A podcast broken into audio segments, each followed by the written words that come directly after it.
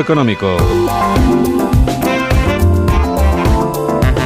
Hoy Ignacio Rodríguez Burgos nos explica en un minuto qué tiene que ver Mickey Mouse con la inestabilidad geopolítica. Mañana se cumple oficialmente el centenario del nacimiento de Disney, la compañía de Mickey Mouse, Los Siete Enanitos y Blancanieves.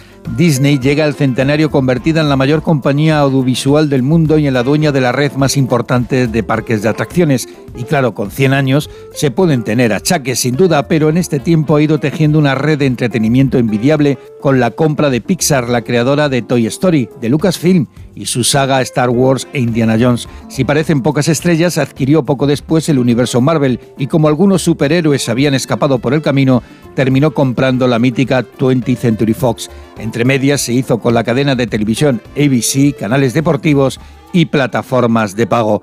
El imperio Disney está construido en el Castillo de los Sueños, un castillo que recuerda al Alcázar de Segovia, y los sueños huyen de las pesadillas, como la pandemia, que hundió la rentabilidad de sus parques y sus hoteles, y también huye de la inestabilidad geopolítica que asusta al personal y encarece costes.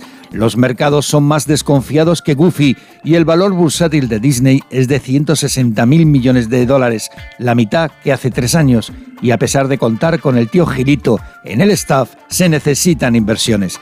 Las ideas, los contenidos son muy costosos. Por eso la compañía de Burban planea invertir 60 mil millones de dólares en 10 años un tercio de ellos en nuevos parques.